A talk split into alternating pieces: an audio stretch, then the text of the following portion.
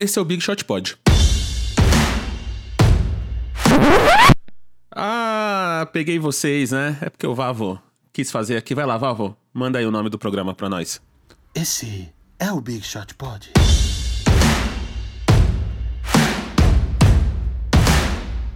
Ai, achou que não ia ter voz sexy hoje, seus Big Shooters? Achou errado.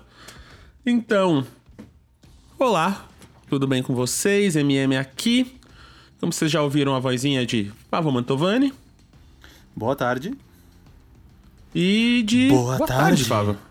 Boa tarde. Agora é cedo, amanhã estreia cedo o programa, mas tudo bem. Galera pode ouvir a hora que quiser, você está É, correto, na é, verdade. não, eu só queria avisar que eu tô aqui na, na ilha de Cabo Verde, então devido ao fuso horário, é boa tarde. E... e Guilherme, Guilherme Pinheiro, que hoje está baqueado, mas como um guerreirinho, tá aqui com a gente, né, Gui? Tô com a garganta bem inflamada, então eu vou falar só dois terços do programa hoje. Correto. Correto. Então, como o Gui tá baqueado, a gente vai ser ágil no programa de hoje, então já vamos lá para destaques iniciais. Manda bala aí, Vavo. Você escolheu um aí? É, então, eu tava aqui já uma, uma- uns 20 minutos antes do programa começar pensando em algum destaque inicial. Eu vou dar vários mini destaques iniciais. Ah, o primeiro é que uma, uma, uma boa troca de mensagens entre Jimmy Butler e Joel Embiid. Joel Embiid que foi vaiado no, no jogo em casa do Philadelphia 76ers. E ele postou uma foto escrevendo... ah, ou você... Escreveu em inglês, estou traduzindo, obviamente tradução livre, ou você morre um herói, ou vive o suficiente para ver você se tornar um vilão. Ele postou isso e o Jimmy Butler comentou: Eu conheço um lugar onde vilões são bem-vindos. Jimmy Butler, que era do Philadelphia 76ers, eh, teoricamente foi também um vilão e acabou indo para Miami. E o Joel Embiid respondeu: Ué, você está certo, my brother. Ou seja, tá um clima meio tenso do Joel Embiid lá em Filadélfia. E o, o, o, o, o Jimmy Butler está tempering, né? Está chamando ele, não diretamente, para Miami. Este é um mini destaque. Outro mini destaque é que o Toronto Raptors chegou a 15 vitórias seguidas, maior sequência da história da franquia, maior sequência de um time canadense nas ligas de esporte americanos, incluindo todos os esportes. E tem esportes tipo hockey que tem muitos times canadenses, na NBA no caso só tem um. Eh, chegou a maior sequência de vitórias de um time canadense e eh, mais uma vez, não querendo me gabar, mas eu fui um cara que no início da temporada coloquei o Raptors lá em cima. Acreditei que mesmo sem Kawhi Leonard eles teriam uma boa temporada e estão tendo eh, jogadores como o, o Nobi, que na temporada passada eh, nem jogou os playoffs, né, devido a uma lesão. Ele é um campeão da NBA, mas ele não jogou os playoffs. Está jogando muito bem, enfim, a evolução de vários jogadores, a continuação da evolução do Siakam, Fred Van Vliet, já tem o Kyle Lowry, o Margasol já tá ficando mais velhinho, mas tá, tá, tá jogando bem ainda, enfim. Norman Toronto Powell, Raptors. Oi? Norman Powell tá indo bem. Ah, Norman Powell, sim, sim. Eu não entendi tu falar Vavo, Vavo, achei que tava me chamando. Eh, então, o Norman Powell tá machucado nesse exato momento. Eu sei disso porque ele é do meu time no Fantasy. Mas ele tá bem na temporada. É, não, ele tá bem, ele tá bem, tanto que eu não dispensei ele. E eu tô, eu tô numa crise no Fantasy com vários jogadores machucados de novo, mas, enfim, eu tô, eu tô, eu tô nas projeções dos playoffs. Já há umas duas semanas. Meu terceiro mini, mini destaque é o, o- a, a, a grande, a grande MVP ladder da NBA, né? Que a NBA eh, divulga no- semanalmente no site oficial, nba.com, uma ladder para o MVP. Ladder, no caso, uma escada que seria um, uma evolução dos jogadores no caminho para, para o prêmio de MVP. E no ranking dessa semana, uh, James Harden não está presente no top 10. E eu acho isso muito, por mais que ele tenha ele esteja talvez descartado momentaneamente do prêmio, e acho que todos concordamos com isso. Ele não foi colocado no top 10. Eu até vou ler o top 10 para vocês aqui. Antetokounmpo, LeBron, Kawhi, Jimmy Butler, Nikola Jokic, Luka Doncic, Damian Lillard, Anthony Davis, Jason Tatum e Russell Westbrook, seu companheiro. Ainda tem 11 Rudy Gobert Não, e o Harden tem 10 segundo. Não, não faz né, nem MVP. sentido isso, assim. Tipo, Não, isso não faz absolutamente nenhum sentido. que Vale faz fazer isso tem que observação. ser demitido. Não, com todo respeito, um cara como Jason Tatum, mas, meu, colocar o Tatum na frente do Harden. Não faz sentido. Vale explicar que isso não, não são os melhores jogadores dessa semana. Isso é uma evolução do início da temporada em direção ao prêmio para MVP. Então, isso aqui, teoricamente, teoricamente seria o cenário da votação para MVP nesse momento. Vale, acho, observar que quem faz isso é o Sekou Smith, que é um, que é um cara, ou seja, embora saia pelo site da NBA, é a opinião de uma pessoa. Mas enfim, isso, realmente isso não faz absolutamente nenhum sentido. Como se o Harden tivesse ido muito mal nessa semana para talvez tirar ele fora. Ele quase fez dois triple-doubles de 40 pontos. Faltou um rebote em cada jogo.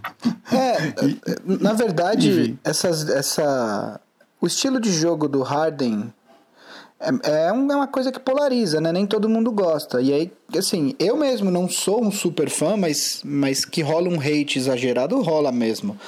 É, e, cara, me lembra muito do Kobe Bryant nos anos pós-check, que ele fazia trocentos pontos e a galera não, não, não, não gostava. Assim, ou você amava ou você odiava. É, enfim, não faz sentido algum. Isso. Desculpa até ter te interrompido, Vavo. Não é, eu falei isso só pra. É, obviamente, quando foi publicado essa matéria, todos os comentários eram isso. Cara, tudo bem que o Harden não sei o que, mas sério, fora do top 10, eram todos os comentários, era isso. É. Enfim, e minha, e minha quarta mini, mini, mini, uh, como é que é, consideração inicial é que a, a, nossa liga preferida, que é a, a Basketball Africa League, que vai começar agora esse ano, vai ter sua primeira edição, o perfil oficial começou a twittar, ou seja, estamos Estamos prestes a saber, então, as datas não foram anunciadas ainda direitinho quando vão começar os jogos, eles falam só que é em março de 2020. E eles fizeram um post há 17 horas atrás, o primeiro post do perfil oficial, falando Africa's time is now, the BAL has arrived. E aí um, um vídeo com entrevistas de vários jogadores da NBA de, de descendência africana, ou africanos hoje de descendência africana, aqui tem o, tem o Mutombo, Luol Deng, enfim, vários jogadores de Josh Okogie falando. Uh, logo mais, então, teremos teremos mais atualizações sobre BAL, que terá regras da FIBA e não regras da NBA, embora seja uma, uma liga afiliada à NBA. Quartos de 10 minutos e linha de 3 pontos mais perto da sexta. Essas são minhas quatro mini considerações iniciais. Gui? Eu tenho, na verdade, a minha, a, o meu destaque inicial não é sobre basquete, mas em cima do que o Vavo falou da troca de, de de tweets, do, de comentários do Jimmy Butler e do Joel Embiid, é, eu lembrei que também semana passada uh, o meu filho grande adulto Jamorant, ele fez alguns comentários bastante digamos, ousados a respeito não só do André Godala, mas a respeito do Steph Curry. Ele respondeu o comentário do Steph Curry, né? Porque a gente vai comentar mais tarde da troca do Igodala que levou ele para Miami. É, existiam alguns jogadores do Memphis que estavam incomodados com o fato do Igodala não só não querer jogar no Memphis, mas ainda passar é, em programas de TV falando como ele se via em alguns outros times da liga e tal. Isso começou a gerar um incômodo. O primeiro que falou alguma coisa acho que foi o Dylan Brooks. E aí, acho que o Steph Curry postou uma foto do Igodala com o, troféu, com o troféu, falando, dando a entender, tipo, respeitem, porque o cara é campeão da NBA. E aí o Jamoran fez um comentário. Não, aí a Rachel Nichols, a Rachel Nichols, apresentadora da ESPN, que, que publicou no Twitter a foto do Curry do Instagram, do, no Instagram e ali que continuou a conversa, né? Foi na resposta do tweet da Rachel Exato, Nichols. foi isso mesmo. Aí depois ele até, ele até fez uma compilação de, de tweets dele antes dele entrar na liga elogiando o Curry para mostrar que ele não estava querendo brigar com o Curry, que ele gostava do Curry, mas ele só estava respondendo ao comentário que o foco dele era a posição do Igodala. Enfim, é, o meu destaque inicial na verdade, é como vocês sabem, tanto eu quanto o Marcel, nós fomos. Uh, nós somos formados em cinema, quando nos conhecemos na faculdade de cinema, e o meu destaque inicial vai para a vitória é, estonteante do filme Parasita no Oscar, cara. Isso é muito histórico, velho. Tipo, o que aconteceu domingo. É, se vocês não viram o filme, vejam. Que é incrível, tipo, não é, não é. Ele não ganhou porque é um filme da moda, não, ele ganhou porque é bom pra cacete. É, e ganhou direção, roteiro original, uh, melhor filme e teve mais um, né, Marcel? Foram quatro, né? Foi roteiro original, filme estrangeiro, melhor filme, estrangeiro. filme diretor. Filme estrangeiro, ah. isso. E, e, sei lá, cara, eu acho que. É, na verdade, a gente, quando a gente fala que a gente se preocupa em falar, por exemplo, da Liga Africana, que o Vavo acabou de falar, É, a, a, gente sempre se preocupa em, em, apontar como, como as coisas mudam, de mulheres trabalhando na NFL, como o Marcel trouxe outro dia. É, a gente já falou de mulheres trabalhando na NBA, não só como assistente técnico, mas também no, no, no front office dos times e tal. E essa é a vitória do Parasita, e não só do Parasita, o que vem acontecendo nos últimos anos, né? Diretores mexicanos têm levado é, o Oscar, né? Como se é, fosse. É, aqui, ó. A gente. Você falou aqui, eu abri nos últimos. Nesse ano tem um taiwanês que é. que ganhou em 2016, aí inglês, mexicano, tem tipo meia dúzia, tipo quatro, cinco diretores só americanos ganharam. Tipo, e é o Scorsese e os Coen Brothers, sabe? Uhum. Um francês. Tipo, o cinema americano, ele tá indo para um lugar internacional, né? Tipo, é, é, é, não tem como como barrar a globalização mesmo nesse sentido, assim, tipo, o cinema é, são múltiplas vozes e os caras estão aceitando isso na arte, mas não necessariamente na vida, né? Exato. Então, eu acho que a vitória do Parasita é um, sei lá, é uma coisa é uma é, é muito simbólico, né, que no momento em que independentemente da opinião política de cada um, que tem um presidente tão isolacionista que fala em construir muros, é, a, através da arte, é, é, é, esses, essas múltiplas vozes têm chegado cada vez mais no mercado norte-americano e, enfim, e a gente fala do mercado norte-americano porque eles são a maior potência do mundo e que acaba irradiando para outros lugares, né? Então, enfim, é, meu destaque inicial é, não é sobre isso, basquete, né? tipo, mas eu acho gente... importante. Não, é o que você falou é verdade, sabe? Pra gente ter um. É a primeira vez que um filme de não língua inglesa ganha, né? Então. Isso por si só já é histórico, em 92 anos de Oscar, em 120 anos de cinema aí, é, que a arte existe. Então, a primeira vez que um filme não é falado em inglês, e isso abre, acho que eu, assim, analisando, acho que tem muita coisa, tipo, é Netflix, tipo, a gente mesmo aqui, que nem fala inglês e fica vendo NBA, fica vendo NFL, fica jogando videogame, né? Tipo, a gente vai acostumando com uma língua que não é nossa. E no final eles estão também. Então, num mundo onde a Netflix consegue lançar em 190 países o mesmo filme, ou a Amazon, Apple, né? É, Spotify. Então, a gente tem naturalmente é impactado por, por, por culturas no mundo inteiro.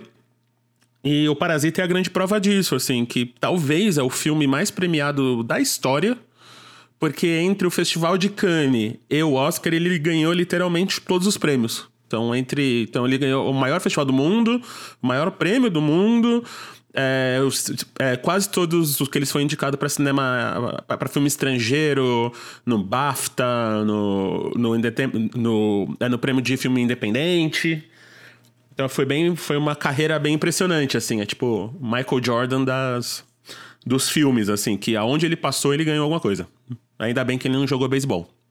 Exato. Fica aqui um salve, fica aqui um salve para o grande Ha Seung-jin, primeiro coreano a jogar na NBA, né, lá em metade dos anos 2000. Ele era um pivô que jogava pelo Portland Trail Blazers. Foram alguns jogos, não, não rendeu muito. Mas fica aqui o um grande abraço, caso esteja escutando aí, Ha Seung-jin. Grande abraço. Não, e é isso, né? Só um momento cinema aqui rapidão. Uma coisa que eu acho bem interessante, a gente, nesses, nesses tempos polarizados e tal, é entender que o Parasita só existe e se você ouve K-pop, ou alguém que você conhece ouve K-pop, o K-pop ser o maior o maior ritmo, né, o maior gênero musical do mundo, Parasita ser o maior filme do mundo nesse ano, ele só existe porque o governo coreano foi lá e ajudou muito. Então eles fizeram um plano lá atrás por causa do Jurassic Park. Então, nos anos 90, eles fizeram um plano de que o Jurassic Park tomou acho que 90% das salas e eles fizeram a conta e entenderam que se eles continuassem assim, um, um fim de semana ou um mês de um filme exibido no cinema valia o equivalente a um milhão, a um milhão de Hyundais. E eles falaram, cara, a gente não pode deixar essa grana de fora. E aí eles criaram um plano que 20 anos depois, então Jurassic Park é 92, 93 ali, né? Então, que em 20 anos, quase 30 anos, deu no que deu. Então eles têm apoio é, é do governo para música, para arte, para toda a cadeia de produção. Então enquanto aqui a gente está destruindo isso, na Coreia é uma das grandes provas que esse sistema pode funcionar muito bem feito e que não necessariamente é filme chato de arte, né? Então Parasita e BTS tá aí, né? É, tem uma, um adendo, assim, é óbvio que a gente já tá bem longo no, no programa, mas é, quando eu e o Marcel fomos para Macau com o filme, é, a gente conheceu um produtor coreano uh, lá, e eu não lembro agora Mr. o número. Kim. É, eu não sei se o Marcel vai lembrar do número, mas era assim: existe um clube dos X milhões, que basicamente é que é o clube dos, dos, dos produtores que fazem filmes que colocam 10 milhões de pessoas nas salas de cinema. Só que você fala assim, ah, 10 milhões. 10 milhões não é tanto. Só que quando você... Olha, é, eu não lembro agora, a gente na época fez a conta, mas era tipo um terço da população, não era isso, Marcelo? Era um negócio absurdo, né? Era, era tipo... Era quase metade da população foi ver o filme do cara, assim. E esse produtor foi o primeiro cara que conseguiu fazer isso, que a gente ficou amigo lá e depois dele teve mais uns quatro ou cinco, enfim. É... Mas é isso. É, ele foi, ele foi o primeiro, é. E é isso. E, e continuando no cinema, o meu destaque inicial aqui é pro Kevin Garnett, porque eu assisti esse fim de semana na grande Netflix o Uncut Gems, o Joias Raras. E é bem legal o filme. Então, o Sandman, Adam Sandler mandando muito na atuação aí, que muitos dizem que foi um snub do Oscar, né? Ele não ter sido indicado. Uma atuação nervosa, uma atuação séria. Mas o Kevin Garnett tá ali fazendo ele mesmo e ele faz coisas bem difíceis ali no filme, cara. E é um filme que eu acho que quem curte NBA pode gostar, porque tem muito de aposta, desse submundo, né? Então, que o Kevin Garnett. O backstage, né? Então, sem dar um spoiler, mas o que ele faz e até onde ele quer ir para ter sorte no jogo. É ali nos playoffs de 2012, se não me engano, quando ele tá jogando no Boston. Então é bem, é, é, bem bacana, vale muito a pena. É um filme muito nervoso, então não tomem café, usem drogas que te deixam é, excitado ali, animado para ver o filme, porque é um filme intenso, mas vale muito a pena. E eu pensei muito no Gui, porque o Gui eu sei que é um carinha que curte ali fazer a sua aposta nos seus joguinhos, né, Gui? Ah, sim, um grande degenerado, na verdade. é, né? Então acho que é isso. E hoje a gente vai falar do quê? Vamos continuar falando de trade deadline. Então, depois desse, desse parágrafo. Esse parágrafo não, essa elipse gigante aqui para falar de cinema, porque cinema é entretenimento, entretenimento é esporte, esporte é vida, o agro é pop. Então a gente está aqui falando hoje, continuando no trade deadline. Então, acho que é legal vocês falarem aí, né, meninos? Como é que foi, o que, aconteceu, grandes trades, horríveis trades. E aí, brilhei. Vamos lá. Hoje, hoje eu que vou puxar, porque o Gui tá com a garganta inflamada. Normalmente ele puxa e eu vou comentando. A gente combinou aqui de fazer o contrário. Uh, acho que o legal é, é, falar todas as trocas, ou as principais trocas que aconteceram, né? Só para relembrar, então, a trade deadline, que é o último momento possível para os times trocarem jogadores, se encerrou na última quinta-feira uh, três, três horas do Eastern Time, que era 5 horas da tarde aqui do Brasil, e aconteceram algumas trocas dignas de serem discutidas até aquele momento. Uh, eu, por um acaso, eu fiz um vídeo no, no Boom mostrando todas as trocas. Eu até comentei que meu objetivo era lançar o vídeo até as 5h20, só que o vídeo demorou demais para renderizar, ele acabou saindo 5h51 mas eu consegui colocar todas as trocas. Eu não sei, Gui, tu acha que a gente quer ir passando em ordem cronológica todas as trocas? Ou escolhemos as principais e vamos debatendo? O que, que tu acha? Cara, você que sabe. É que, é que eu acho que tem umas trocas que foram trocas é, bem menos importantes, tipo, sei lá. É... não, gente... Eu acho que dá pra ir passando. Vamos passando em ordem. Uhum. As que não forem significantes, a gente simplesmente passa reto. Beleza, beleza. Então manda bala. Quer começar desde a primeira? Porque a primeira mesmo foi aquela troca do Jordan Clarkson pro Jazz pelo Dante Exxon. Acho essa que a gente já precisa, falou né? essa, né? Acho que já a gente falou. já comentou. Então vamos, vamos, vamos pro que foi mais na semana ali do, do da, tá. da, da deadline. Vamos lá. Teve a do Jeff Teague pelo Alan Crabb, velha, uhum. próxima. Kent Bazemore pelo Trevor Ariza, velha, uhum. próxima. Uh, o, ah, essa, acho que, essa que não tinha acontecido no último programa ainda, eu já tinha. O Willie Collinstein foi pro, foi pro Dallas em troca de uma pique de segunda rodada pro Warriors. Por, isso porque o Dwight Powell tinha se machucado, né? Aquela lesão no tendão de Aquiles. E o Dallas ficou sem pivô. Essa a gente já tinha falado? Essa eu acho que não. Mas, mas foi uma coisa meio esperada, né? Porque justamente o Dallas precisava de alguém para substituir o Dwight Powell. Uh, o Colin Stein não era um jogador que estava nos planos do, do Warriors no longo prazo, então faz, faz todo sentido uma troca dessa, né?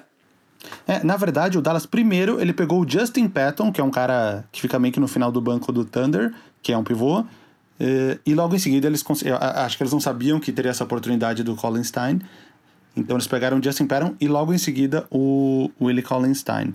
Eh, eu, eu acho que isso demonstra que o Dallas talvez esteja querendo algo mais nessa temporada, eh, porque ele deu a pique de segunda rodada do ano que desse, desse próximo draft já que, enfim, é uma pique de segunda rodada, mas é uma pique. E ele cedeu para os Warriors, que está acumulando picks, a gente já vai falar disso logo mais, numa outra troca que aconteceu. E acho que isso, pelo menos, demonstra que o Dallas está querendo investir mais forte nessa temporada, coisa que ele não faria, troca que ele não faria se fosse uma, se fosse uma temporada que ele não esperasse muito, né? Exatamente. Eu acho que, mas ao mesmo tempo, ao mesmo tempo, acho que o Dallas ele investiu, mas se controlou porque eu acho que eles sabem que a janela deles ainda não, não abriu, né? A janela de título deles, né? Então eles não quiseram ir muito, muito. É, com muita força na, nesse, nesse mercado, justamente para para ter mais ativos, até porque eles não têm duas, eles devem duas escolhas de primeiro round pro, pro Knicks, né? Então, eu acho que o Dallas nesse sentido fez, fez até foi até bem em se segurar um pouco, porque eu acho que o Doncic ainda tá no segundo ano acho que a partir do ano que vem que eles têm que ir para as cabeças mesmo. Sim.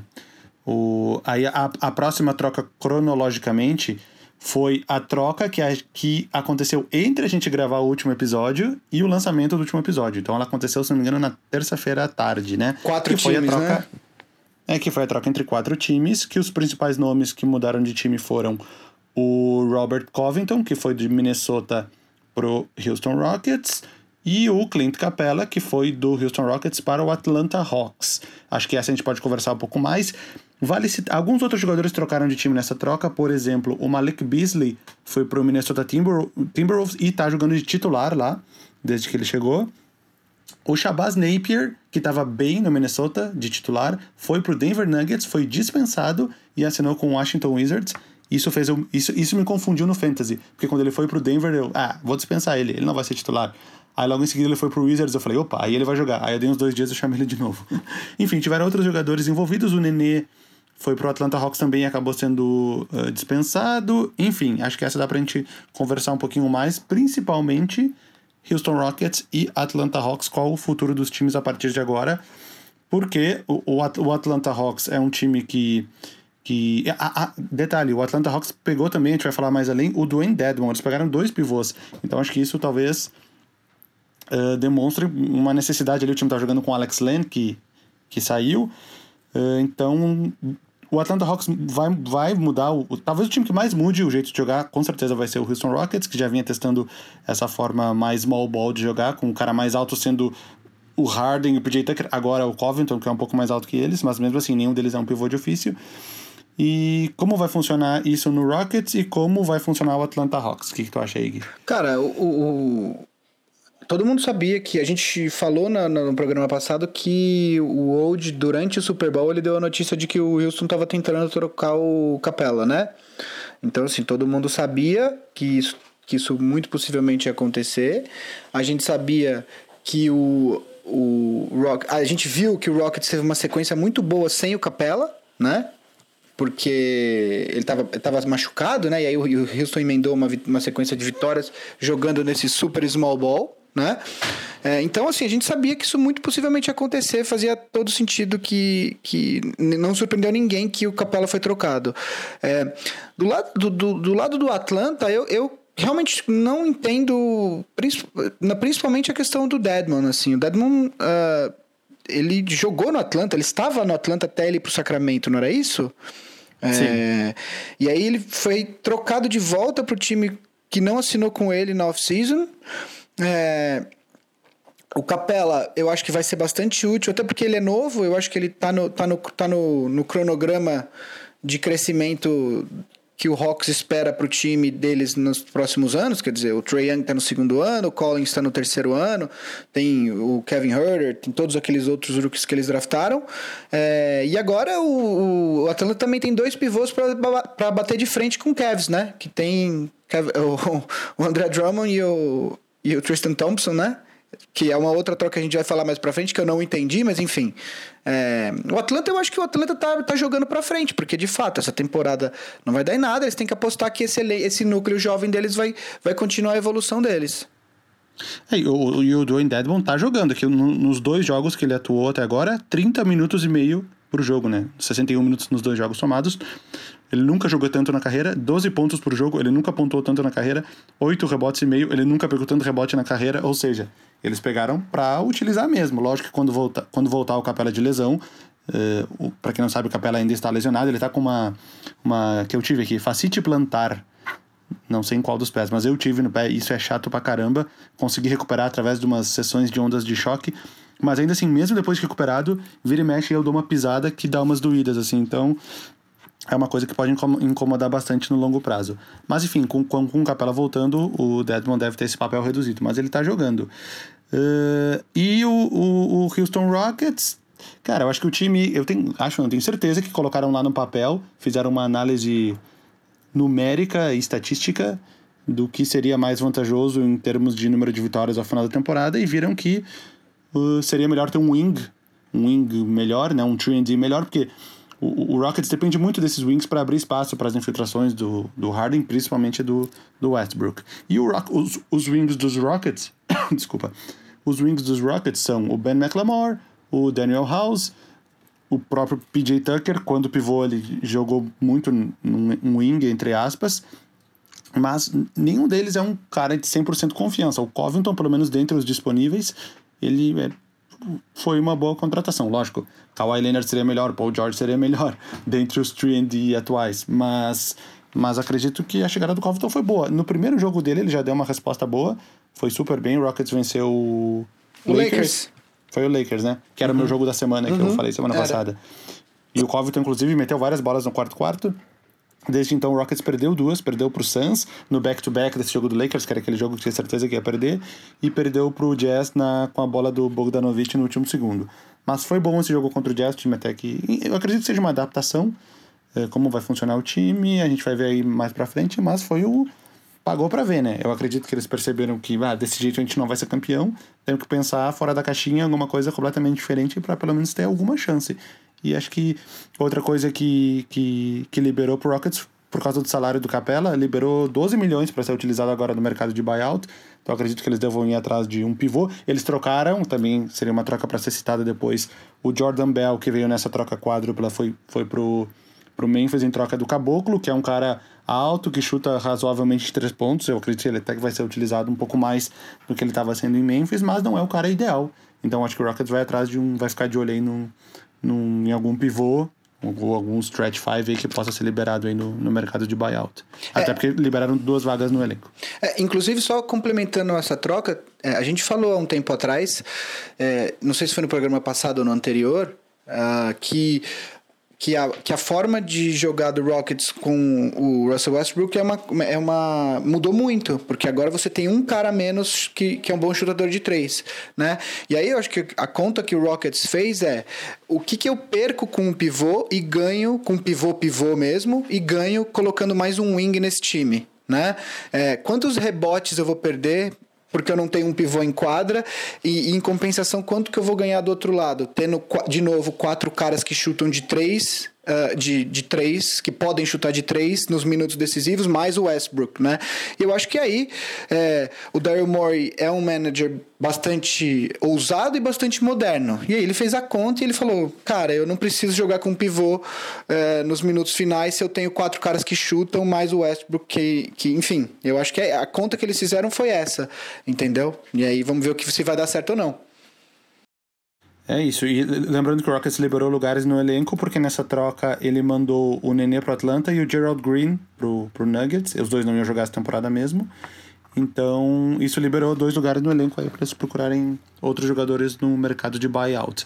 Uh, os outros jogadores envolvidos nessa troca, que nem eu falei, Jordan Bell, Keira Beres Diop, Noah Vonleh, o Juancho Hernan Gomes foi pro Wolves, o Evan Turner Jared Vanderbilt. Nada que precise, acho que a gente precise dar maior atenção. Aliás, certo? a gente vai falar do, do, do, do, Minnesota daqui a pouco, imagino, mas eles trocaram, tipo, um número absurdo de jogadores do elenco, né? Eu acho que eles, tipo, sim, mudaram, sim. tipo, uns oito caras do elenco, né? Sim, é, tá. 14 colocado no Oeste, à frente apenas dos Warriors. Vinham de acho que 13 derrotas seguidas na, quando estava fechando a trade deadline. Também acho que foi um movimento meio necessário. A próxima troca aqui foi o que a gente falou, foi entre Kings e Hawks, o que levou o Deadmond pro Hawks junto com duas piques de segunda rodada, e o Jabari Parker, tinha até esquecido, o Jabari Parker com o Alex Len foram para o Kings. Jabari Parker começou bem nessa temporada, né, até para surpresa, a gente citou isso em algum programa. Logo no começo. Parker é, então que ninguém mais estava dando nada para ele e ele assumiu a titularidade do Atlanta Hawks, estava jogando bem, mas depois já, já caiu de novo e acabou no Kings. Confesso que eu não vi se ele já jogou pelo Kings depois que depois da troca. Vale falar alguma coisa aí? O Alex Len? Cara, o Alex Len é sempre um projeto, né? Sempre um projeto. Ele, ele foi quinta escolha, né? No draft dele, né? Acho que sim. Acho que sim, posso até conferir. Sempre um, sempre um grande projeto, né? Acaba nunca vi, acabou não vingando, enfim, não vai se tornar o jogador que um time que drafta um cara com a quinta escolha esperaria, mas enfim, é, eu acho que é, vale é de novo é uma aposta, né? É sempre uma aposta. É, a temporada ele começou no Suns, né? Que foi essa quinta escolha foi no Suns em 2013. Quando ele foi pro Hawks na temporada passada, ele teve uma temporada boa aqui, eu tô olhando. Ele foi um cara que começou a chutar melhor de três pontos, 36% para um pivô, chutando duas bolas e meia por jogo, é, é um aproveitamento razoável. E 11 pontos por jogo na temporada passada, o melhor da carreira dele. Mas nessa temporada aqui olhando, ele já ele já, já tinha caído bastante, tanto no aproveitamento de três quanto na pontuação. Uh, e vale observar que os dois, agora acabei de olhar, os dois estão machucados. Tanto o Jabari Parker quanto o Alex Len, nenhum deles estreou pelos Kings ainda. Vamos para a próxima. A próxima. Ah, essa aqui é interessante.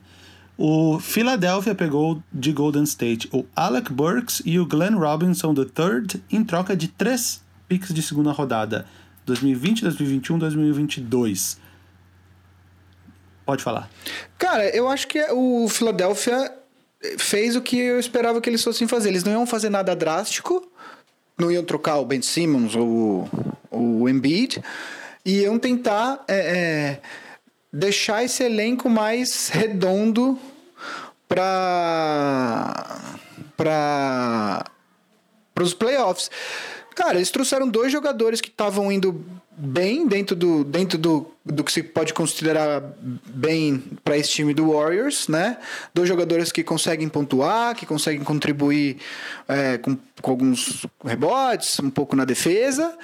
E aí o que o Philadelphia fez foi deixar o banco mais forte e eu acho que também eles, eles conferem um pouco mais de flexibilidade nos lineups do, do, do Philadelphia ao longo dos jogos, né? Você, você tem mais opções ali com o Alec Burks e com o Glenn Robinson além do, do Matisse Tybal, dos jogadores que já jogam, é, o, o Korkmaz, que também... O Korkmaz, né, que está numa, tá numa sequência boa nos últimos jogos. Então, quando você olha para o time titular do, do Philadelphia e você pensa que eles ainda têm no banco o Tybal, Korkmaz, Burks, Robinson, é, você já vê um, uma, um, né, você já tem nove jogadores aí que que, que entre os titulares, esses quatro que a gente falou, nove jogadores que é uma rotação interessante para os playoffs. Se vai funcionar ou não, tem um período de adaptação, tem que ver, mas eu acho que o Philadelphia é.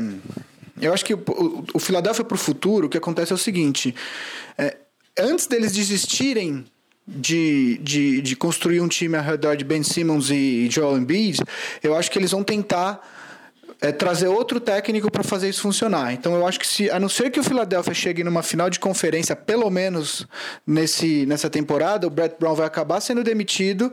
Eles vão tentar fazer funcionar com algum outro técnico e aí sim, se nenhum outro técnico conseguir fazer funcionar, eles vão começar a considerar a hipótese de trocar um dos dois. É, e o Philadelphia, uh, depois, para fazer essa troca, que ele deu três picks e pegou dois jogadores, ele teve que liberar jogadores do elenco. E um deles foi o James Ennis. E o curioso é que no, no ano passado o Rockets fez exatamente a mesma coisa. Ele precisava liberar um espaço e liberou o James Ennis, coitado. Pelo segundo ano seguido, ele foi dispensado para liberar espaço no elenco, mas. Uh, ano passado ele saiu do Rockets e assinou com o Sixers, e esse ano ele assinou com Orlando, se não me engano. Isso. O James Ennis foi pro Orlando Magic, já até jogou uma partida lá. Enfim, vamos para a próxima troca. E o Golden State Warriors acumulando picks, né? Pegou três picks de segunda rodada nos próximos três drafts. Próxima troca, esta aqui é que todo mundo estava esperando. Miami Heat e Memphis Grizzlies. Para o Miami, André Godala, Jay Crowder e Solomon Hill. E para Memphis, Justice Winslow, James Johnson e Dion Waiters. Acho que temos um, um vencedor um tanto claro nessa, certo? Cara, eu acho que temos dois vencedores. Porque o, o, o Memphis conseguiu transformar o Igodala, quer dizer, o Igodala que já veio com uma escolha de primeiro round junto, ele conseguiu transformar isso no, uh, no Justice Winslow, que é um jogador que eu gosto muito, é, que também é jovem, que se enquadra no, na, no timeline desse time do Memphis, né? É, conseguiu uh, conseguiu mandar o, o Jay Crowder, que é um jogador que eu acho interessante, que eu acho bom, mas que já é um pouco mais velho, né? Uh, trouxe o, também o John Waiters, que foi é, cortado e está disponível. Inclusive, dizem que um dos interessados é o Lakers. É, então, eu acho assim, o Memphis está tá montando um, um time para daqui um ou dois anos muito, muito, muito forte, né? É, a gente, como eu já, enfim, vocês sabem do que eu acho do Memphis, eu, eu gosto muito. Do outro lado, é, o Heat fez o que a gente espera que o Pat Riley, é, que, que o Heat fosse fazer com o Pat Riley. O Pat Riley é um jogador que, que é, um, é um presidente que a gente sempre não tem medo de arriscar, que viu uma oportunidade trouxe dois jogadores que conseguem defender wings, né? O Jay Crowder e o Igodala. Deu uma extensão para o Igodala, protegeu o cap para 2021, quando você vai ter um cara como o Yannis talvez disponível no mercado, né? Ele, porque ele deu a extensão, só que a, ele deu a extensão para o próximo ano e no outro ano a opção é do Heat, né? É, então, assim, o Miami está muito bem posicionado, não só para essa temporada, mas para as próximas também. E você vê a revolução que ele conseguiu fazer. O Heat era um time que até o ano passado estava com a situação do cap absolutamente horrenda, né?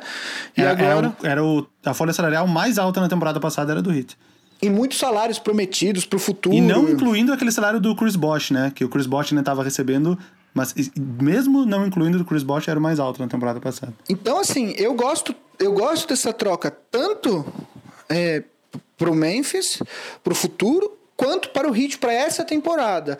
A questão para mim, e era uma coisa que eu estava um pouco reticente, é que o Igodala ficou. Ele tem 36 anos, ele não jogou a temporada toda, né? É, eu quero ver como que isso vai ser é, a hora que chegar os playoffs. Mas eu gosto da troca, foi incrível a troca para os dois times. É, e o Solomon Hill, ele foi. Ele, ele, eu fiquei. Eu fiquei. Eu pensei, putz, mas o Miami Heat tem que aguentar o contrato do Solomon Hill, né? Que é um contrato super alto, assinado naquela. naquela off-season de 2016, que foi quando teve o grande salto no, no cap. Mas eu fui ver que não, é o último ano, é o contrato é aspirante. Ano.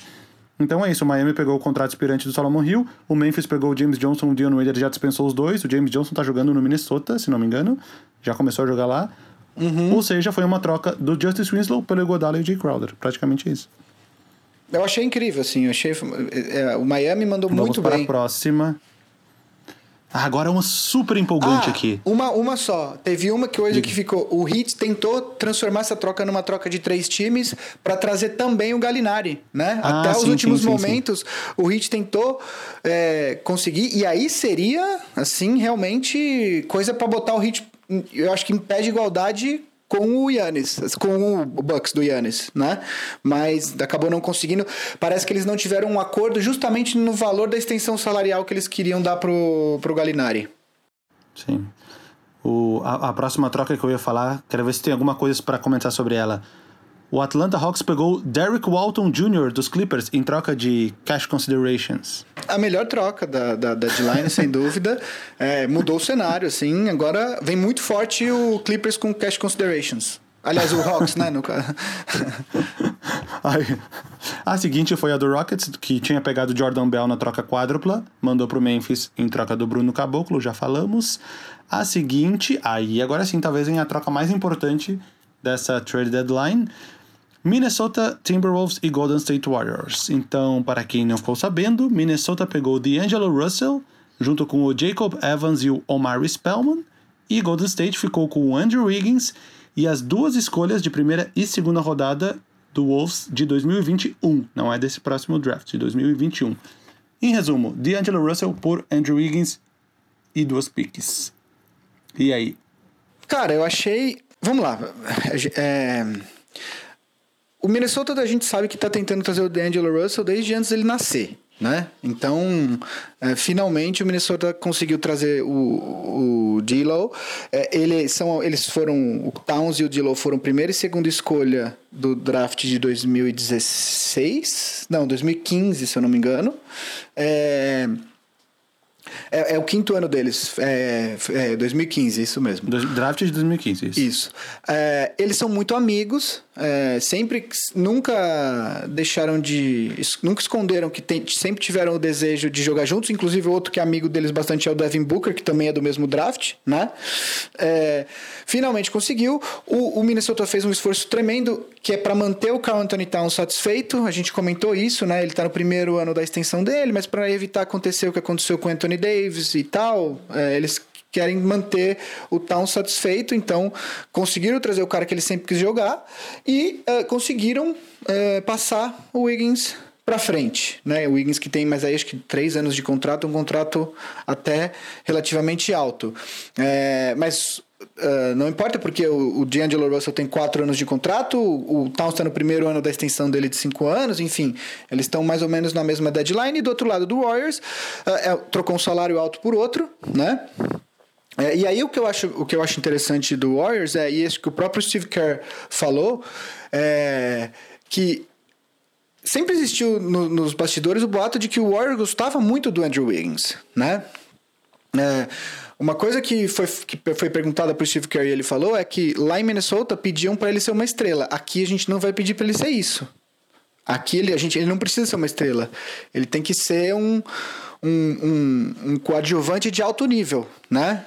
E, e, se você pensar no que o Warriors tem para vir do, do, do, do, do departamento médico, acho que não essa temporada, mas na próxima, você, você tem um cara como o Wiggins que a gente sabe que consegue pontuar. A gente sabe que pontuar nunca foi o problema para ele. O problema é que ele era o rei do 20-0-0, né? Tipo, 20 pontos, 0 rebote, 0 assistência, né? É, então, eu acho que a troca nesse sentido foi boa e um, um detalhe é que o Warriors conseguiu jogar as escolhas para 2021, que supostamente é um draft muito mais forte que esse desse ano. Então eu gosto muito da troca. Que eles vão ter uma boa escolha, né? Que eles vão ter uma boa escolha. Então eu gosto muito da troca pro Warriors, mais do que inclusive pro Minnesota. Porque agora o Minnesota tem que construir um time inteiro ao redor dos dois, né? O Warriors não só tem várias escolhas, como também é, tem os jogadores que a gente sabe que estão machucados, que estão para voltar aí na, na próxima temporada. É, né, ó, ó, cuidado com o que tu fala do Andrew Wiggins. Tu falou que ele é o rei do 20-0-0. Porque este ano ele conseguiu o primeiro triple-double da carreira dele. Se não me engano, 18 pontos, 10 rebotes e 10 ou 11 assistências. Primeiro triple-double da carreira do Andrew Wiggins. Outros que conseguiram o primeiro triple-double da carreira é o Kawhi Leonard e o Damian Lillard, sabia? Os dois conseguiram os primeiros dessa temporada. É mesmo? Eu não sabia. É. Eu sei porque eu tinha feito um vídeo falando de jogadores que nunca tinham conseguido um triple-double e os três acabaram comigo num intervalo de uma semana, assim, os três conseguiram. Uh, o que eu ia falar é que, com certeza, Minnesota e principalmente o Carl Anthony Towns, eles estão muito felizes com esta troca, porque no primeiro jogo, após a troca, o Minnesota, que vinha de uma sequência de 13 derrotas, derrotou o Clippers com Kawhi Leonard e Paul George fora de casa por 27 pontos de vantagem. O quão feliz eles estavam nesse dia. É verdade. Mas o, o, o Russell não jogou esse jogo, jogou? Não, não, não jogou. Mas foi o primeiro jogo após a troca. Então, e sem o Russell, o que é mais, o que é mais Russell, incrível ainda. Mas o D'Angelo Russell estreou ontem. Na derrota pro Toronto Raptors. Falando sério, um comentáriozinho sobre o Clippers, rápido, a gente deve falar ele por causa da troca do Marcus Morris. É, eu continuo achando o Clippers favorito pra temporada, mas é impressionante como tem jogo que eles entram dormindo, né? Tipo, tem uns jogos que, assim, parece que tá todo mundo acabou de acordar, assim. Impressionante. O, é, que, é, é, é, eu acho que é aqueles jogos que, que eles já marcam no calendário como jogo perdido. Tá, esse aqui a gente vai perder, esse aqui a gente vai perder, esse aqui a gente vai perder, então não precisa se, não precisa se gastar muito, né? Exato. O, outra troca que Atlanta e Portland. O Skull Labissière foi do. É, é, é, Labissière, né? Francês. Não, pronúncia, pronúncia francesa, ele não, ele é haitiano, se não me engano. Foi do Portland pro Atlanta, junto com Cash Considerations, tá aí ele de novo, em troca de uma pique de segunda rodada. Não tem muito o que falar aqui. A próxima, agora sim, esta, esta um tanto inesperada, talvez a troca mais inesperada aqui. Cleveland Cavaliers e Detroit Pistons. Cleveland pegou Andrew Drummond, que está no seu último ano de contrato, mas o próximo é player option e ele deve aceitar porque é tipo 28 milhões de dólares. E Detroit ficou com Brandon Knight, John Hanson e a pique de segunda rodada de 2023. Cara, eu não sei Ou seja, o que pensar. de, resumindo, Detroit não queria mais o Andrew Drummond aí, pega aí quem quiser.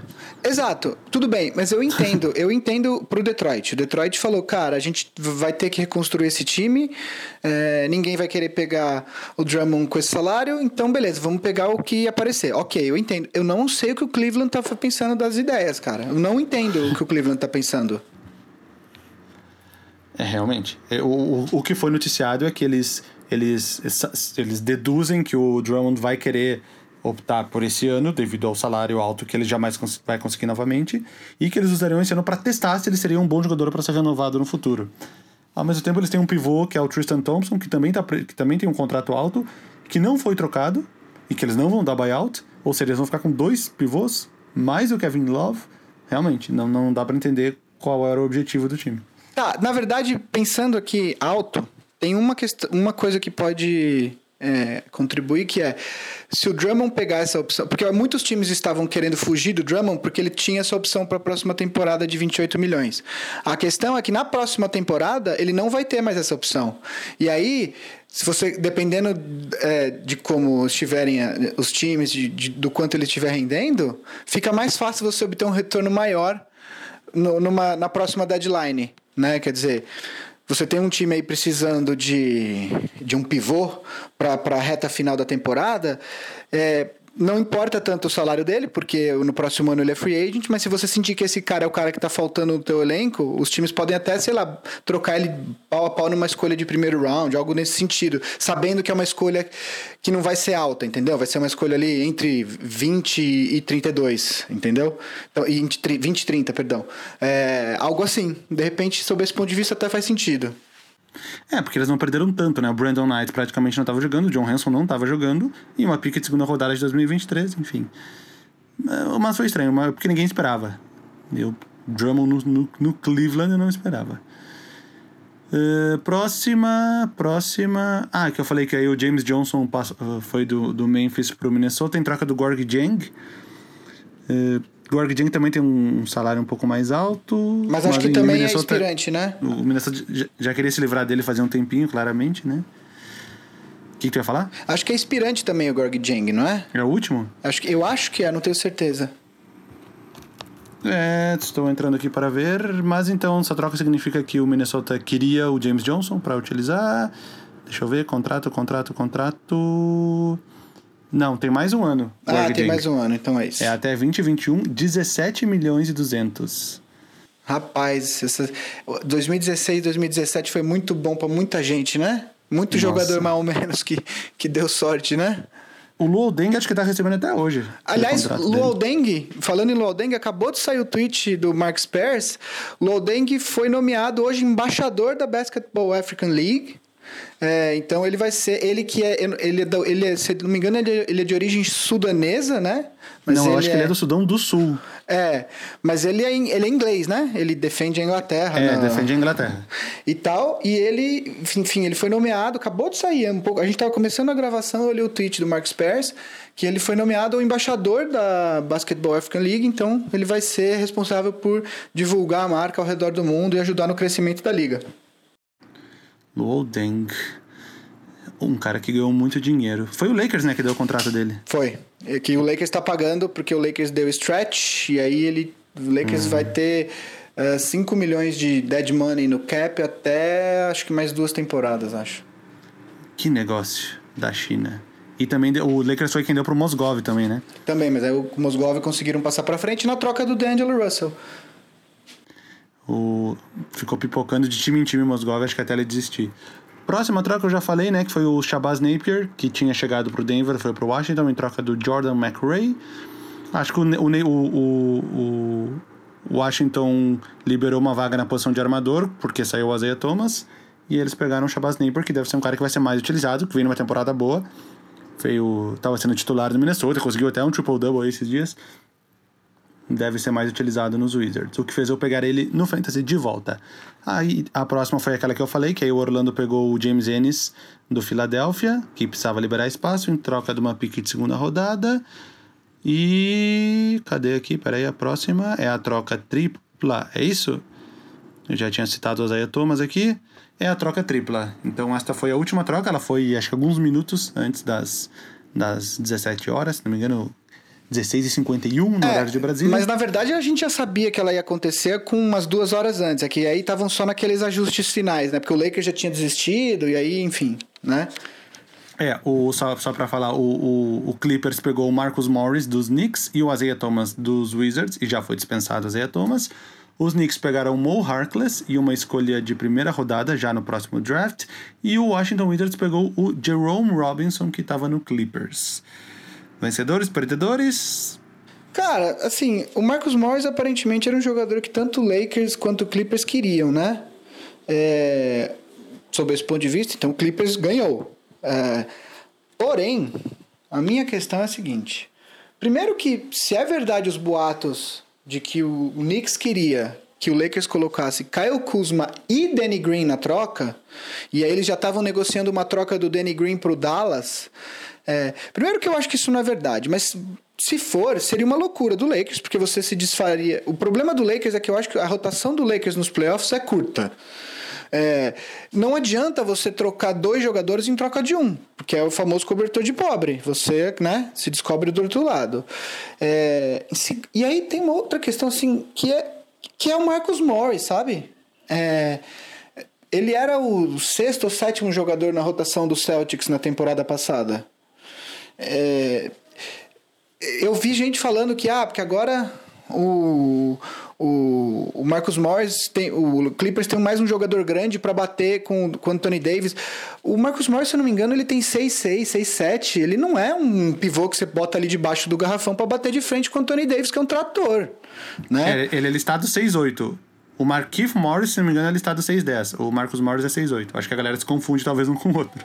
Então, e aí, assim, é, eu entendo a utilidade dele, eu entendo que o Clippers olha pro, pro Zubats e pro Harrell, que, que o Zubats é grande, mas não tem o, o talento para bater, para marcar e para atacar em cima do Anthony Davis. E o, o Harrell, ele não é tão grande, né?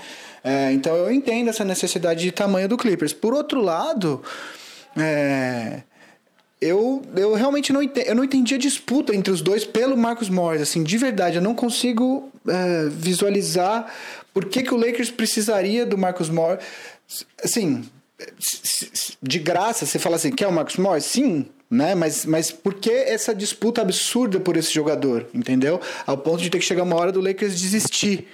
É, enfim, eu acho que o, o Clippers nem pagou tão caro, né? Pagou, é, perdeu o Jerome Robinson, que foi pro Wizards, aí botou o Mo Harkless, que já era um contrato expirante mesmo. Né?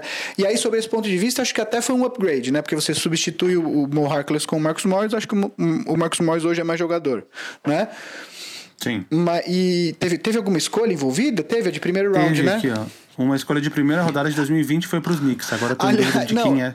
teve- acho que teve uma de 2020 e teve um direito à troca em 2021, que é meio absurdo o Knicks achar que em 2021 a escolha do Clippers pode ser melhor que a do Knicks, né? Mas É- enfim. É, é, é a escolha de primeira rodada dos Clippers no próximo draft, exatamente. Então. Que vai enfim. ser tipo a 26 sei lá. Exato. 27. Enfim. Então, assim, eu, eu, eu, eu acho que ele ajuda o Clippers. O Clippers não se desfez de muita coisa. Basicamente, você deu um upgrade ali com o Marcus Morris no lugar do Mo Harkless na rotação. Perdeu um outro jogador que não estava não estava na rotação. E foi isso. Você perdeu uma escolha que também já não seria uma escolha. O Clippers tem uma janela mais curta, né? Porque o Clippers precisa. É, o, o, o, contrato do Paul George e do Kawhi Leonard tem uma opção ao final da próxima temporada. Então o Clippers, assim como o Lakers, tem que apostar tudo agora, né? O, só só para só uma curiosidade aqui, eu estava lendo a troca completa. Os, o Washington mandou para os Knicks um cara chamado Yusuf Sanon Aí eu fui ver quem é o Yusuf Sanon. É um armador ucraniano, 44 escolha no draft de 2018. Então o Yusuf Sanon foi para New York Knicks. Olha Acho que é a primeira vez que ele é citado em um podcast nos últimos. Talvez num podcast ucraniano ele seja, mas no português acho que é certeza que é a primeira vez. Bom, as trocas, as trocas acabaram. Uh, aí tem, dá para falar do, dos jogadores que foram dispensados, não sei se vale a pena, a gente até já citou alguns. E aí, projeções para o mercado de buyout, quem vai ser liberado, alguns já foram, quem vai pegar quem, o que já temos de notícia até então. Temos Marvin Williams, né? Que rolou o buyout com Charlotte e já Uh, não sei se já assinou, mas já se comprometeu a assinar com o Milwaukee Bucks, que eu acho absolutamente incrível. Porque, de novo, é um wing grande, bom na defesa e que arremessa de três. É um excelente cara para você Mas que é só o Marvin Williams, calma. Oi? Mas calma, é só o Marvin Williams. Então, mas, mas assim, a questão é a seguinte: se você pegar o Marvin, se você pegar um jogador no mercado de buyouts para ser o seu terceiro melhor jogador, você está fazendo errado. Agora, se você pegar um cara para ser o seu sétimo melhor jogador, e o Marvin Williams nesse sentido pode ser um excelente sétimo melhor jogador, então é um excelente reforço. Né? É, Michael Kidd Gilstreet, que acho que vai para o Dallas, né? Também já vai saiu. Vai para o Dallas, eu vi anunciado aqui. É, é, agora não, não tô achando o post, mas o Kid Gilchrist foi pro Dallas.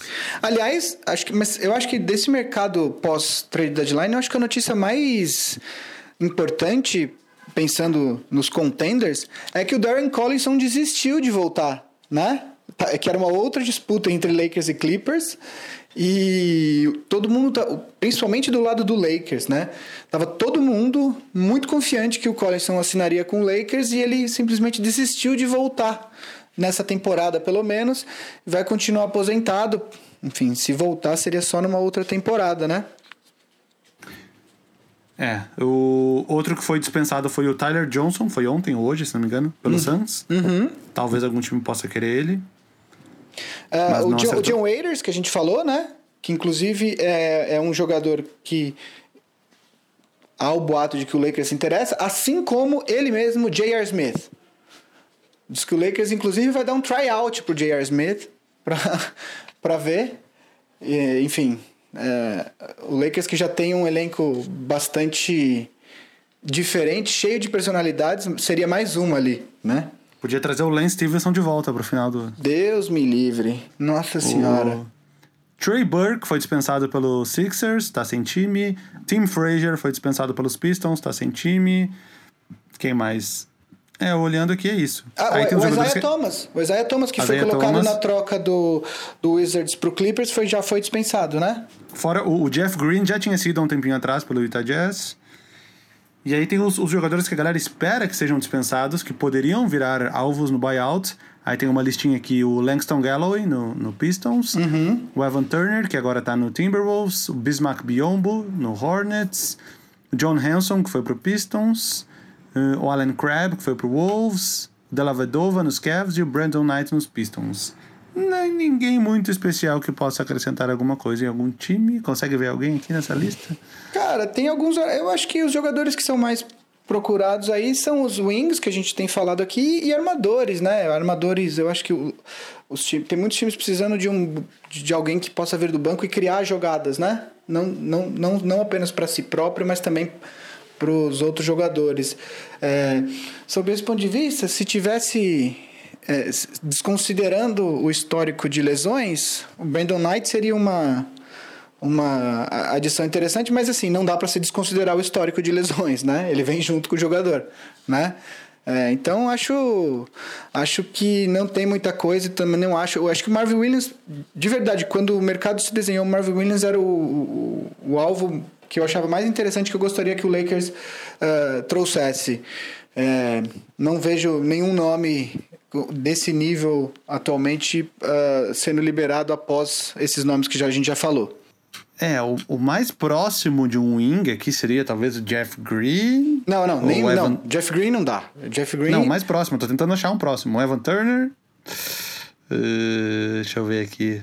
O Allen Crab, não, porque ele é muito baixo.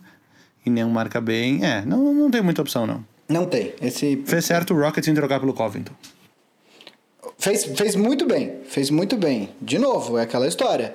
Se você trouxer o Covington para ser o seu terceiro melhor jogador, você está fazendo errado. Mas para ser um jogador de rotação e dar 25, 30 minutos por jogo, cara, o Rockets mandou benzão.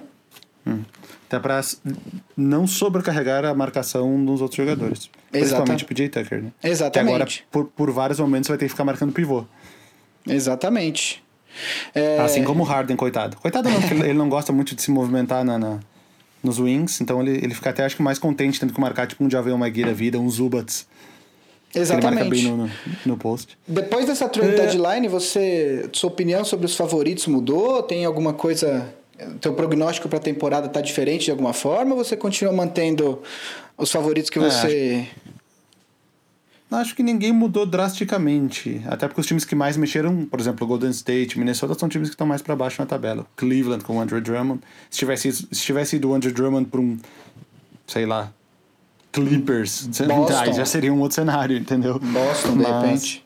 É, é um time que cabe um pivô, né? Mas, enfim. Aliás, que aliás, se, aliás, se ele saiu tão barato pro Cavs, o que, que o Boston tava fazendo da vida, né? Porque Exatamente. Ele, o Boston, a maior necessidade hoje do Boston é de um pivô. É, e é um cara que é bom nos rebotes, é bom pontuador, e, e, e ele não precisaria é, fazer 20 pontos no Boston, né? É, o Danny Ainge, ele tem essa, essa esse defeito, né? Eu acho que às vezes falta um puxa, né? Para puxar o gatilho em umas trocas, ele fica protegendo muito o monte de escolhas que, que o Boston juntou nos últimos anos. E um exemplo claro disso é a escolha do Memphis, né? Que todo mundo achava que seria o maior ativo da temporada e agora ela virou uma escolha aí de 15 16 no, no próximo draft, que é um draft fraco então, quer dizer, o Boston perdeu a chance de, de, de passar essa escolha para frente quando ela estava no valor mais alto e acabou ficando com uma escolha de meio de draft, né? É, a, quest a questão é como é, que tu, como é que tu encaixa um salário do Andrew Drummond no Boston? Teria que se livrar de algum cara tipo... Tem isso, Gordon tem Hayward. Quem quer sair, entendeu? Você tem razão. É, é, teria que ser o Gordon Hayward. Não, é, tem, então. não teria outro nome, você tem toda a razão. Mas ah, enfim... Ah, acredito que não vale... É, acho que é isso, né? E aí, seu prognóstico. A gente acabou não falando do prognóstico. O que, que você acha? Se mudou o teu prognóstico? O que, que você acha? Eu acho que dos times que brigam mais lá para cima, o único que, que, que criou uma margem para ficar muito bom, muito melhor ou muito pior, talvez seja o Rockets, que vai estar tá praticamente mudando o jeito de jogar. Dos demais, vou até olhar a tabela aqui de novo para ver se, se algum tem. Milwaukee pode melhorar um pouco com a chegada do Marvin Williams, mas não vai ser muita coisa. Miami com o Igodala talvez seja um outro que tenha dado um passo acima, porque os, o, os caras que saíram nem estavam jogando, tipo, o Justin Winslow já tá machucado faz um tempo, James Johnson, Dion Waiters não estavam jogando, ou seja, eles só acrescentaram coisas. No caso, o Igodala e o, e o Jay Crowder. Então, Miami é um que pode dar um, um passo além aí, de repente, uh, almejar essa segunda colocação, que hoje já é do Toronto, já com três vitórias a mais. Os demais ali, ninguém mexeu muita coisa no leste, no oeste também. Lakers, Nuggets, Clippers, Jazz, praticamente os mesmos, fora a chegada do Marcus Morris. O KC não mexeu, Dallas, hum, Memphis e o Rockets. É, eu acho que quem, quem tem mais aí um, um Miami acho que pode crescer um pouco, Clippers talvez um pouquinho pelo Marcus Morris e o Rockets pode melhorar ou, ou piorar, e depende de como o time for daqui para frente. É, eu acho que para mim consolidou o Milwaukee, hoje eu vou falar para você, eu acho o Milwaukee favorito ao título, assim, mais até do que o Clippers. É, eu acho que esse, como a gente não teve nenhuma troca é, é, muito, muito grande de jogo de nomes grandes tem o Igodala mas aí tem toda aquela questão o Igodala não estava jogando a temporada enfim é, eu acho que o Milwaukee consolidou para mim se consolidou para mim como o melhor time acho que o Miami deu um passo importantíssimo na, na escada do leste. Hoje eu colocaria, inclusive, como meu favorito a fazer a final de conferência com Milwaukee. É, do lado do Oeste, eu acho que sim, o Lakers foi um perdedor, porque acabou não conseguindo melhorar o elenco e o Lakers não tem muitas opções para a próxima temporada também. É, então eu acho que o Clippers continua sendo meu favorito. Acho que o Lakers tem sim chance, mas o Clippers continua sendo meu favorito. E, eu, e aí a grande aposta, o grande. Não aposta, mas o grande a grande equação da Conferência Oeste é o Rockets. O que, que o Rockets vai virar é, com esse novo estilo de jogo? Se vai vingar, se vai continuar na mesma, enfim. Acho que essa, esses são os prognósticos pra, meus para o restante da temporada. Então, acho que é hora de acordarmos o Marcel.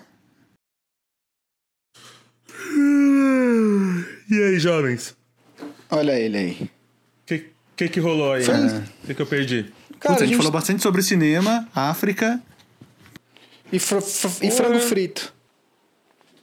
Só coisa boa. Só coisa boa. Que massa. É... Então é isso, né? Esse fim de semana, é... lembrando... Falando em frango frito... Esse fim de Oi? semana a gente tem o Star Game, né? É, Nosso... isso eu ia falar, o jogo da semana...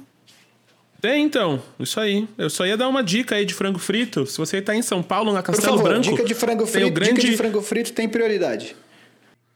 Exato, então. Na Castelo Branco, ali, logo depois da Cacau Show, tem o grande restaurante, o tradicional frango frito Cocoricor. Vale a pena, vá lá. É super em conta o restaurante, super gostoso, receita caseira, uma casinha assim, numa saída, logo após da passarela. Ali, acho que é o quilômetro 30 e poucos, 40 da Castelo. Super indico. Posso dar um jogo da semana? Por favor. Teremos o All-Star Weekend a partir de sexta-feira, mas temos jogos até a quinta-feira.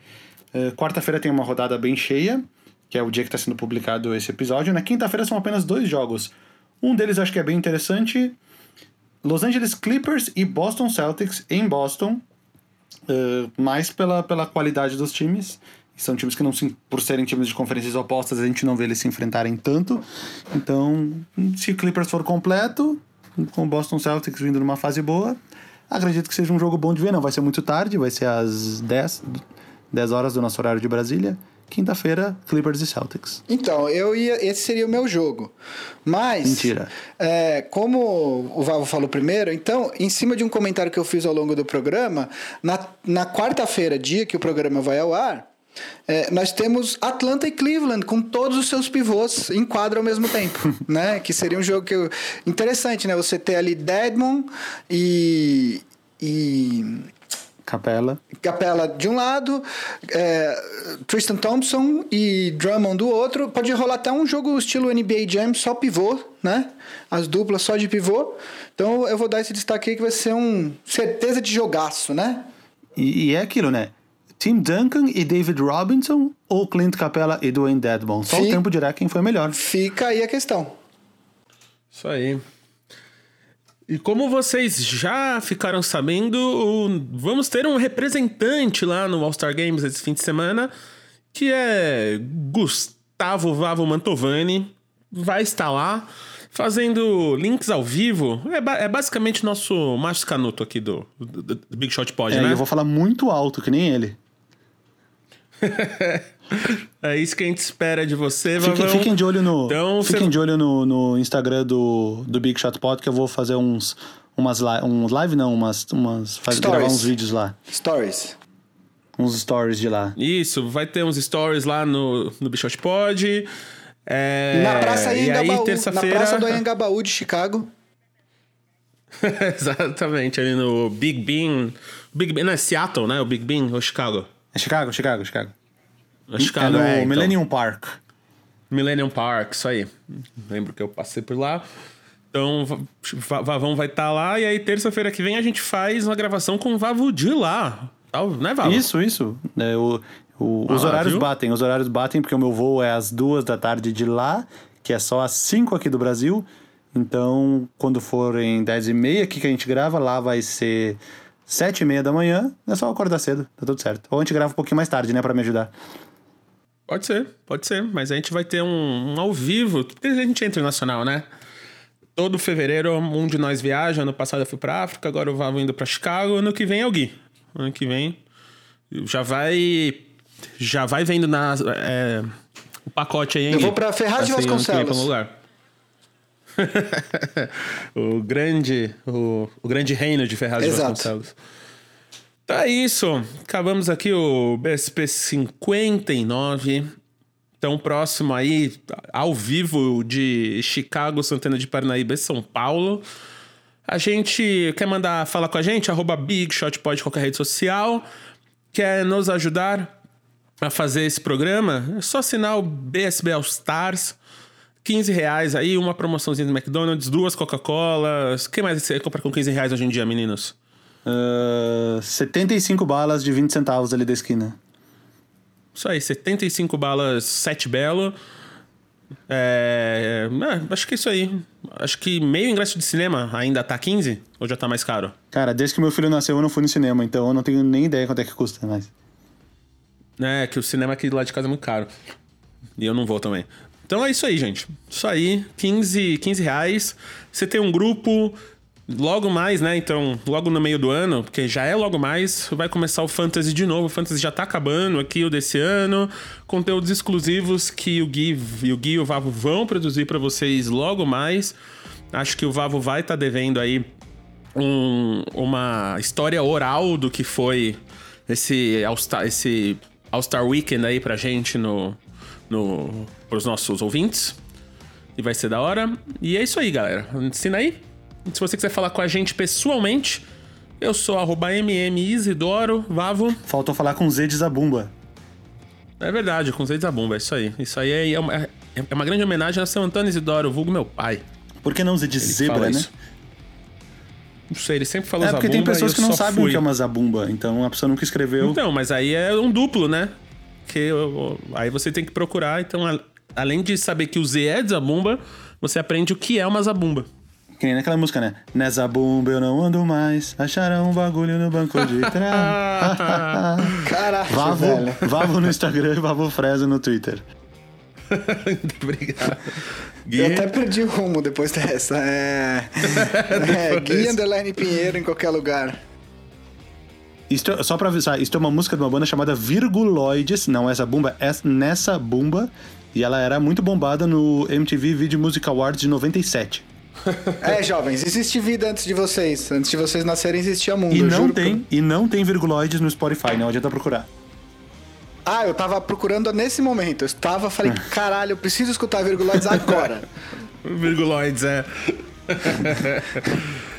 É, Gui, você já, é, você já deu o seu, eu tava focado em já, já Virguloides aqui. falei. Gui Underline Pinheiro. Então é isso aí. Somos editados pelo Guidão, Guido, Dor, Guido Dornelles. Produzidos pela Ampere, Amoras, Maron, o Dias. E a gente se vê aí semana que vem no BSP 60 Live from Chicago. O Deep Dish, o Deep Dish episódio. Então, gente, até lá. Abraço. Beijos.